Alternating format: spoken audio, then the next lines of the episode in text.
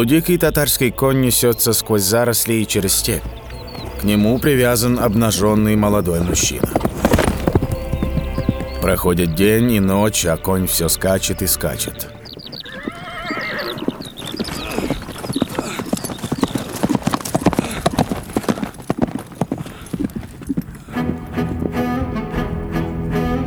Это ключевая сцена из поэмы Джорджа Байрона, написанная в 1818 году. Был сер и дымен небосвод, унылый ветер стонал порой, и с ним бы стон сливался мой, но мчались мы вперед, вперед, и глох мой вздох с моей мольбой. Изможденный юноша в поэме Мазепа – будущий украинский гетман. Сумасшедшая поездка – следствие запретной любви юного шляхтича к замужней польской придворной. Разгневанный престарелый муж приказывает слугам раздеть любовника до нога, привязать к необъезженному коню и выпустить в поле.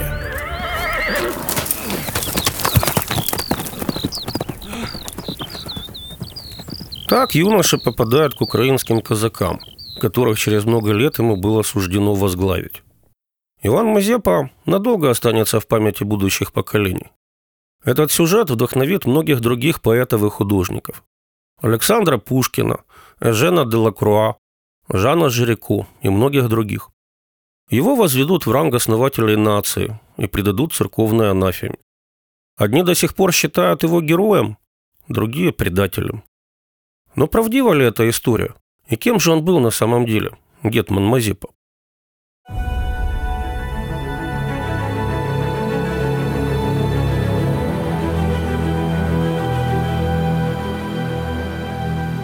Я Роман Молоди, и в последней серии подкаста «От Мазепы до Бандеры. Украинская история по-русски» мы поговорим о том, почему отдавший много лет службе московскому государству украинский гетман Мазепа заклеймен в России как изменник, а в Украине считается героем.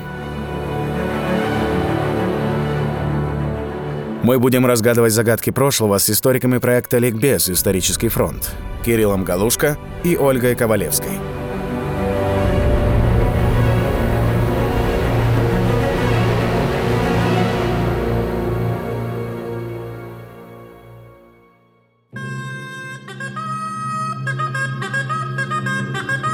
Иван Мазепа пришел к власти в казацком государстве в 1687 году.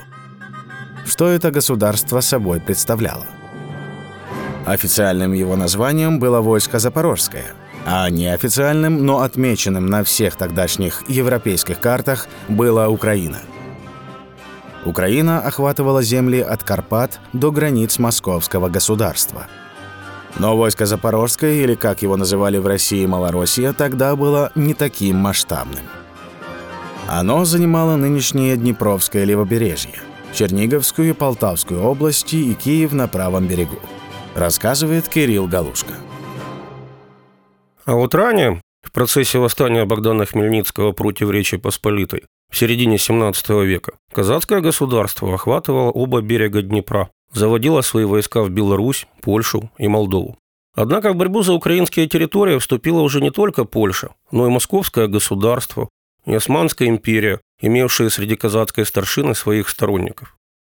Началась война, продлившаяся 30 лет. В историческую память украинцев она вошла как эпоха руины. Огромные территории были разорены, города и крепости разрушены, население бежало, оставляя села и хутора. Правобережье, центр государства Хмельницкого, оказалась в запустении.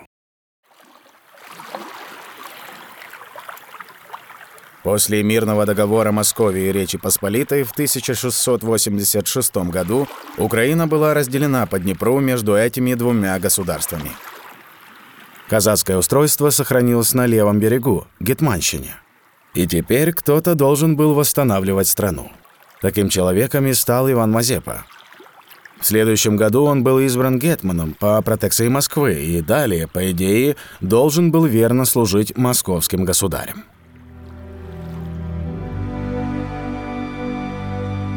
Мы начали наш рассказ с романтической легенды про юношу и коня, принесшего Мазепу в степи Украины. Но на самом деле все было более прозаично.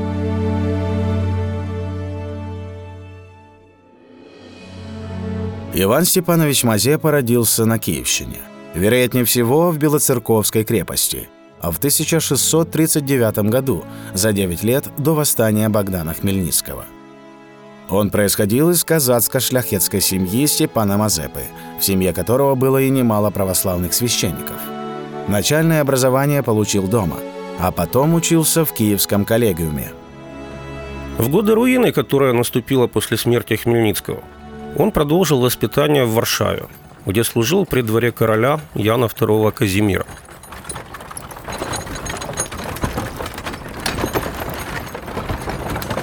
Вместе с королевским двором попутешествовал по Европе, набирая знания по инженерному и артиллерийскому делу, усовершенствуя знания латыни и набираясь опыта придворной, политической и дипломатической жизни.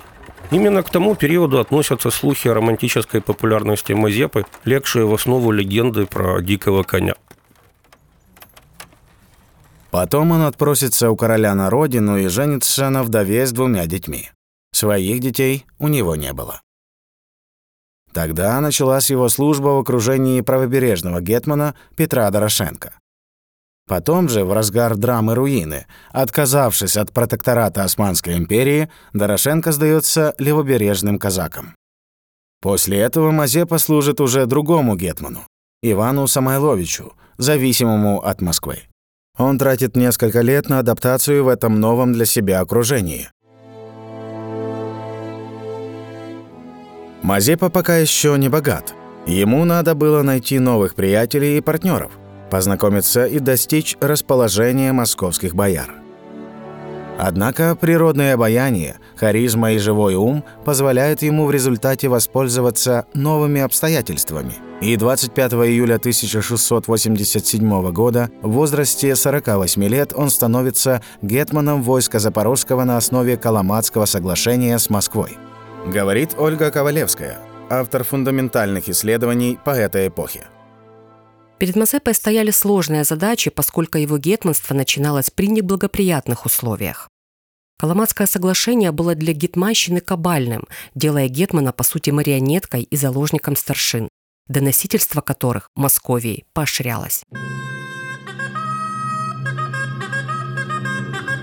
Но постепенно Мазепе удается создать круг соратников, с которыми он укрепляет войско, восстанавливает хозяйство и экономику Гетманщины, достигает взаимопонимания с церковью, масштабно развивает образование и культуру, производит большое городское и церковное строительство.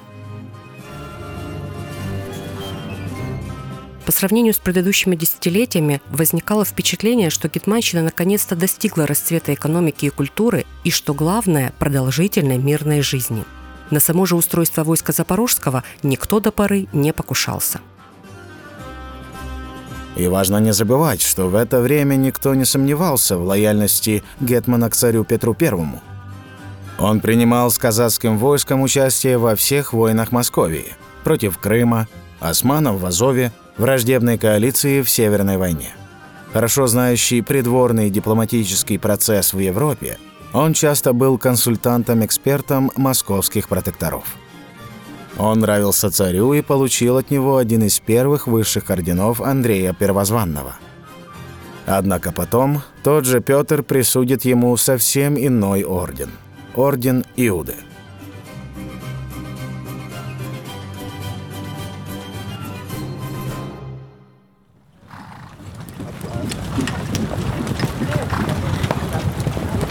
сумерках краткого ноябрьского дня 1705 года Иван Мазепа со своей армией приближался к Дубинскому замку. Там его ожидал посланец краковского костыляна Януша Вышневецкого с посланием. Князь торжественно приглашал Гетмана посетить его имение всего в паре часов езды. Там, в Белой Кренице, должны были состояться крестины его дочери, маленькой Францишки Урсулы. На крестины прибыла ее бабушка – княгиня Анна Дольская. Прочитав письмо, Мазепа согласился. Он тогда не знал, какими непредсказуемыми последствиями для него и для всей Украины обернутся эти крестины.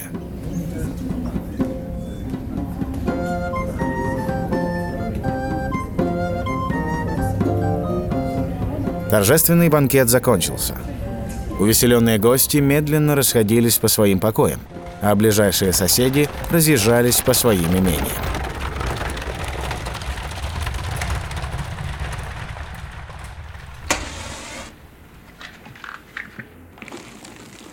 Когда все гости удалились, старый гетман остался.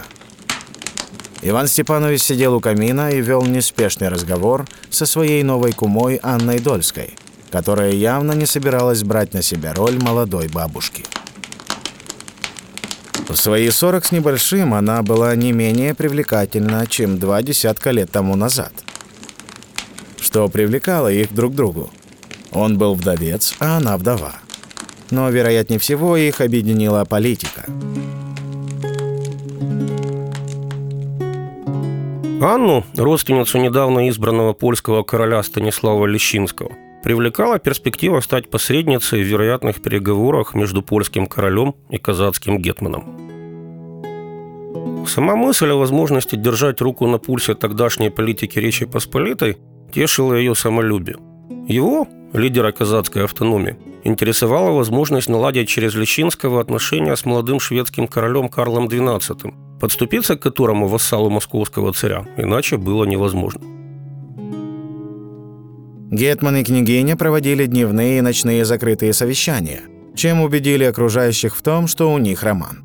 Но это был скорее политический флирт, все последствия которого ощутятся в следующем году, когда в Украину приедет московский царь Петр I говорит историк Ольга Ковалевская.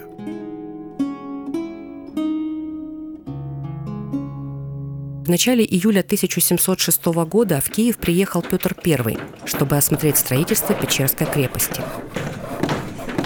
Одновременно он сообщил о том, что в случае движения своего врага Карла XII на Волынь он собирается послать туда войска под командованием своего фаворита Александра Меншикова. А Гетман должен был тому помогать. Впервые Гетман должен был непосредственно подчиняться кому-то, кроме царя. Это оскорбило чувство достоинства Мазепы.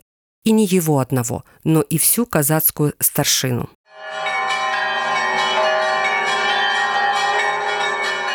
Этот, казалось бы, внешне не столь принципиальный нюанс монаршей воли дал элите гетманщины четкий сигнал. Создавая такой прецедент, царь показал, что будет последовательно разрушать привычные нормы казацкой автономии – и устоявшиеся традиции взаимоотношений Гетманщины и Московии.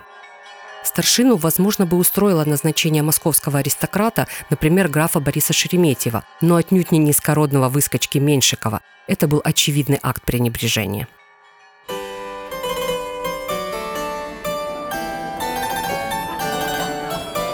Именно в этот момент Мазепа получил очередное письмо от Дольской – она предупреждала, что Меньшиков копает яму Мазепе, воспылав желанием самому стать гетманом. Аналогичные предупреждения Гетман уже получал от своих московских корреспондентов. На обеде в Киеве сам царский фаворит Захмелев начал нашептывать Гетману, что пора бы уже взяться за полковников-изменников. На это Мазепа ответил, что это будет гражданская война в Украине – Меншиков же считал, что пока царь в Киеве, самое время устроить жестокую расправу в духе тех, что царь уже проводил по отношению к политическим противникам в России. А это были публичные казни. Говорит Ольга Ковалевская. Прежде чем поехать домой, Петр приказал Гетману ускорить оборонительное строительство и подчинить казаков надзору московитов. Те же вели себя в Киеве скорее как оккупанты, издеваясь над казаками и постоянно творя бесчинство в городе. Старшина, оскорбленная такой ситуацией, потребовала от Гетмана написать жалобу царю, однако киевский воевода Дмитрий Голицын дал им понять, что так они скорее наоборот обратят на себя гнев деспотичного монарха. Именно тогда полковники Данила Апостол и Дмитро Горленко потребовали от Гетмана сделать окончательный выбор в пользу разрыва с Москвой. До нас дошло их обращение к Гетману. Глаза всех смотрят на тебя – и не дай Боже тебе смерти, а мы останемся в такой неволе. Как мы за душу Хмельницкого всегда Бога молим и имя Его благословляем, что Украину от иго польского освободил, так наоборот, и мы, и дети наши, душу и кости твои будем проклинать, если ты нас после гетманства своего, после смерти, в такой неволе оставишь».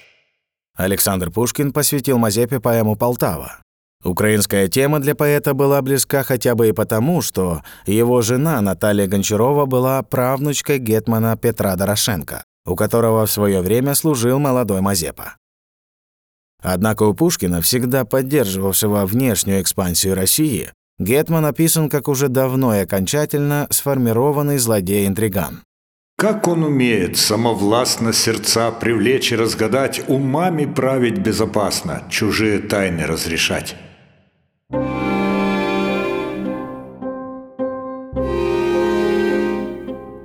В действительности к разрыву с империей его толкали неумолимые обстоятельства. Тогда, в 1706 году, Гетману стало ясно – Лидеры казачества готовы восстать против Москвы. Ему нужно было делать выбор. Это был трудный выбор. Ведь о чем так часто забывают в России, Гетман 20 лет верой и правдой безупречно служил московскому государству.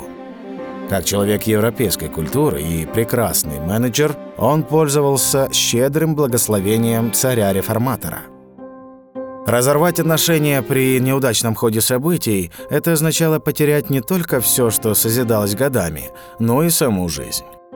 Старому Гетману было о чем подумать долгими ночами. Кирилл Галушка уверен, что современному человеку 21 века сложно понять правовые нормы 300-летней давности. Мы мыслим категориями национальных государств. Но Московия, Россия тогда не знала, что такое суверенитет в европейских понятиях. Там существовала только верность монарху. В Европе же полномочия монарха с подданными или зависимыми территориями основывались на взаимных договоренностях, взаимных правах и обязанностях. Коломатский договор Мазепы и Москвы предполагал, что взамен на верность и поддержку войска Запорожского московский царь отвечает за защиту его территории. И Гетман, подписавший этот договор, точно так же был ответственен перед казацкой старшиной, избравшей его при соблюдении этих условий. Политическая и правовая культура Украины и Московии тогда сильно отличались. Украинская элита мыслила по-европейски, а царь-реформатор Петр I еще в категориях Московского царства Ивана Грозного. Кто царю крест поцеловал, тот должен быть ему послушным до конца или будет казнен. Независимо от правовых коллизий. Мазепа же был воспитан иначе. Для него приоритетом была не феодальная верность сюзерену, а отчизна, ее исконные права и вольности.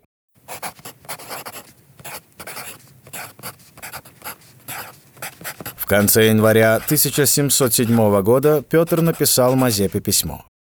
Он призвал его на военный совет, где указал, что если шведы придут в Украину, Гетман должен с боями отступать до границ Московии – оставляя за собой выжженную землю. Если польская элита поддержит Петра, тот пообещал Польше правобережную Украину, которая была наследием государства Богдана Хмельницкого. То есть правый берег отдается Польше, а левый превращается в выжженную землю. Таким образом, ради защиты интересов московского государства вся Украина должна была быть потеряна или опустошена. Большинство казацких полков воевало в Прибалтике. И Гетман попросил хотя бы 10 тысяч солдат. Царь ответил, он не даст и 10 солдат, обороняйся как хочешь. В дополнение царь приказал взять в Гетманщине каждого пятого мужчину в регулярную армию, а остальные четыре должны были его содержать. Очевидно то, что царь уже нарушил договор. За Мазепой оставалась возможность не заметить этого или же окончательно разорвать отношения войска Запорожского и Московского царства и искать себе иного покровителя.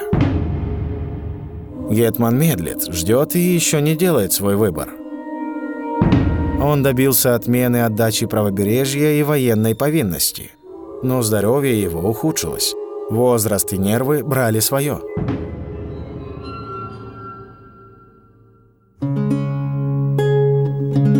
И тут свою роль сыграет старая знакомая Ивана Степановича. Мазе попытается объективно оценить свои шансы и перспективы. Он заехал к Анне Дольской узнать новости, а заодно прикинуть, что может случиться с Украиной при смене политической ориентации. Вернувшись в свою столицу Батурин, он отвечает старшинам – Если бы я служил Богу так же верно, как царю, то получил бы наивысшую награду, превратился бы в ангела. Но Гетман узнал, что Меньшиков уже отдает приказы его полковникам за его спиной. Царь сам, по сути, толкал Гетмана на смену покровителя. А став в 1707 году князем Священной Римской империи, Мазепа тем более мог в полной мере законно расторгнуть нарушенный Московией договор. Права его государства были нарушены. Поэтому об измене Мазепы не может быть и речи, что с точки зрения украинско-московских договоров, что с точки зрения европейского права.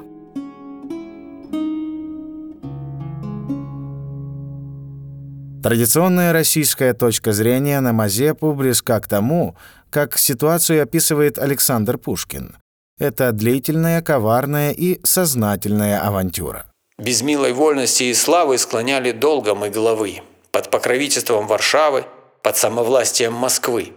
Но независимой державой Украине быть уже пора, и знамя вольности кровавой я подымаю на Петра. Мы же наблюдаем по историческим документам, как долго и мучительно идет Гетман к разрыву с Москвой.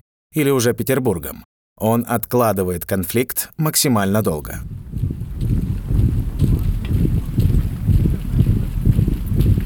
В 1708 году наступление шведов на Москву проваливается, и войска молодого Карла XII приходят на территорию Гетманщины – Гетман впервые при своем окружении ругается. Черт его сюда несет, поломает все мои планы, потянет за собой в Украину великорусские отряды на нашу окончательную разруху и погибель. Но Гетман тянул до последнего. Он даже прикидывается умирающим, чтобы оттянуть время и по возможности избегнуть худшего варианта – войны в Украине. Меншиков ему не поверил и двинулся со своими войсками на Батурин. Все стало понятно. Гетман собирает казну и архивы и покидает столицу, направляясь на встречу со шведским королем. Он собирает соратников и обращается к ним. Мы стоим теперь, братья, между двумя пропастями, готовыми нас поглотить, если не изберем для себя пути надежного, способного их избегнуть. Воюющие между собой монархи приблизили театр войны к границам нашим. До того разозленные один на другого, что подвластные им народы терпят уже и еще претерпят горе безмерное, а мы между ними есть точка или цель всего несчастья. Гетман опасается как Петра, так и возможной сделки Карла с поляками. Иван Степанович вспоминает те унижения, которые претерпел от царя, называет его замыслы убийственными и приводит слушателей к окончательному выводу. И так остается нам, братья, из видимых зол, которые нас посетили, избрать меньшее, чтобы потомки наши, брошенные в рабство нашей нерешительностью, проклятиями нас не отяготили. Я потомков не имею и ничего не ищу, кроме счастья того народа, который увенчал меня гетманским достоинством и с ним доверил мне свою судьбу». Мазепа согласовал со шведским и польским королем достойный статус Украины по завершении войны. Рубикон был перейден. Оставалось, чтобы армия Карла XII победила армию Петра I, говорит Кирилл Галушка. Однако многие обстоятельства превратили дальнейшие военные действия Карла в обреченные на поражение. С самого начала он отверг идею Мазепы о привлечении в качестве союзника Османской империи и донских казаков, к чему шведскому королю потом придется уже запоздало возвратиться. Казацкие войска были далеко на севере, а босс с артиллерией и порохом, шедший к Карлу из Прибалтики, был потерян в битве при Лесной. И Карл окончательно решает идти в Украину. Российская армия применяет здесь уже упомянутую тактику выжженной земли, или, как говорили тогда, скифской войны. Царь был в бешенстве и не знал пощады к мазепинцам. Города и села Украины уничтожаются, а все припасы вывозятся. Московские войска проводят показательные карательные акции. По рекам спускаются плоты с прибитыми гвоздями соратниками Гетмана. И одна из таких акций произошла в столице Гетманщины, городе Батурине.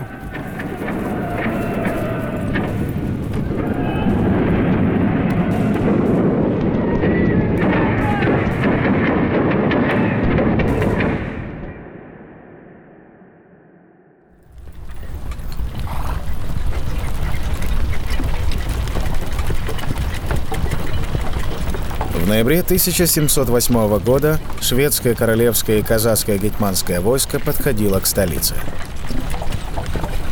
Но уже при приближении к Батурину солдаты чуют далекий дым. Мазепа ожидал плохих новостей, но увиденное потрясло его. Хорошо укрепленный город был полностью уничтожен. Разграбленные церкви, тысячи трупов мужчин, изнасилованных женщин, убитых детей.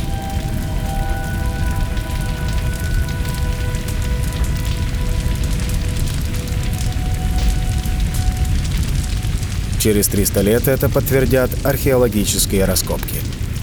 Московской армии было вырезано от 10 до 15 тысяч человек. Как пишут свидетели, Мазепа сошел с коня и встал на колени. По его лицу текли слезы. Он обратился к своему ближайшему соратнику Филиппу Орлику. «Наше дело обречено. Наш почин несчастливый. Вижу, что Всевышний не благословил нашего намерения. Бог мне свидетель, что я не мог поступить иначе. Боюсь, что слишком трудно будет нам свершить наши намерения.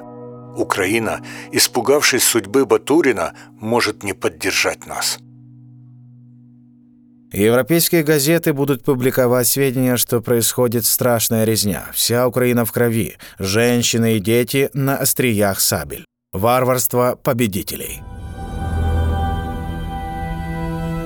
Но Мазепа оказался прав. Жестокий варварский террор повергнул страну в страх, и ожидаемого массового восстания против России не произошло. Пришедшая зима 1709 года оказалась одной из самых суровых за столетие.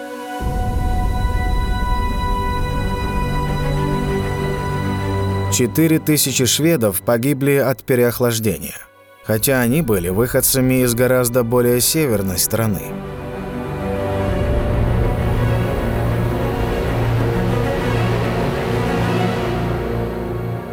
Но летом все должно было решить решающее сражение шведской и российской армий, где силы Карла XII были заведомо слабее. Дело шло ко всем известной Полтавской битве. Ваше Величество, фельдмаршал граф Френшет приказал доложить, что рейтарских шесть полков, драгунских четыре полка пошли в атаку. Поднимите меня! Я хочу посмотреть, как побежит царь Петр. Так нам озвучивает это событие советский фильм 1937 года «Петр I». Даже официальный советский сталинский «Атлас офицера» в разделе «Военной истории» нам укажет разные силы сторон. Шведы – 30 тысяч, 4 орудия, русские – 42 тысячи, 72 орудия. Из-за нехватки пороха лучшие пехотинцы Европы Каролинеры Карла XII были вынуждены идти в штыковую. Но отчаянное наступление на русские позиции вскоре захлебнулось.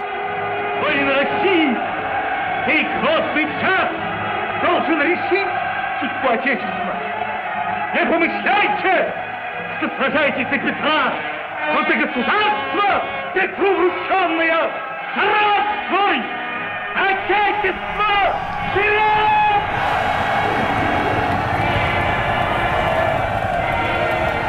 Король, выдающийся полководец, перед битвой был тяжело ранен и находился в практически бессознательном состоянии. Его генералы утратили единство командования, и в результате битва превратилась в полный разгром шведской армии. Ее остатки, король и гетман спаслись, перейдя турецкую границу.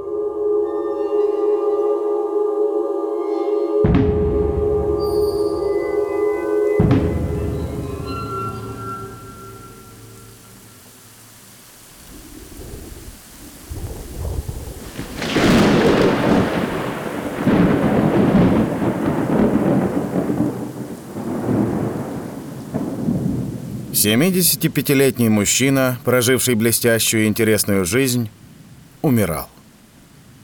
Его надежды оказались тщетными, а его родина лежала в руинах. Он был уверен, что его таланты потрачены зря.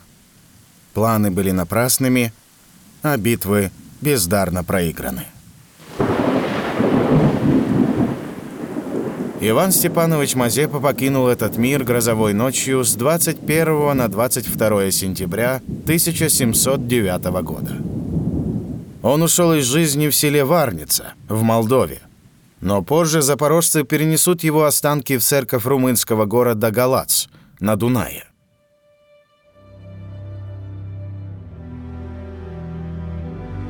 Через год его преемник, Гетман Филипп Орлик, провозгласит договоры и постановления о праве вольности и войсковых. Первый украинский правовой акт конституционного характера, который устанавливал выборность правителя и давал права и вольности разным сословиям общества. Мазепа умер – но, как считает Кирилл Галушка, сам этот конфликт между маленьким казацким государством и все более могущественной Российской империей навсегда останется в европейской истории.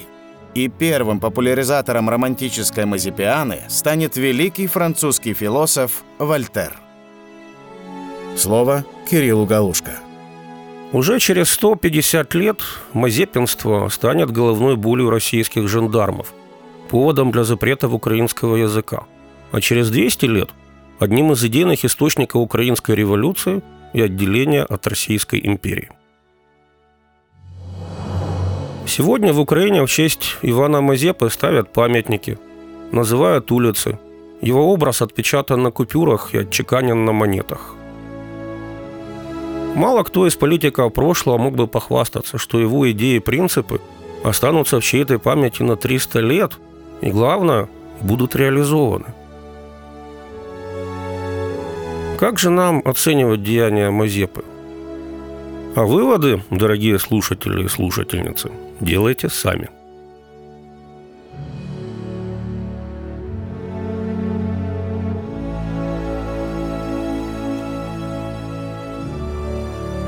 Вы слушали последнюю, шестую серию подкаста «От Мазепы до Бандеры». Украинская история по-русски. С вами был я, актер Роман Молодей.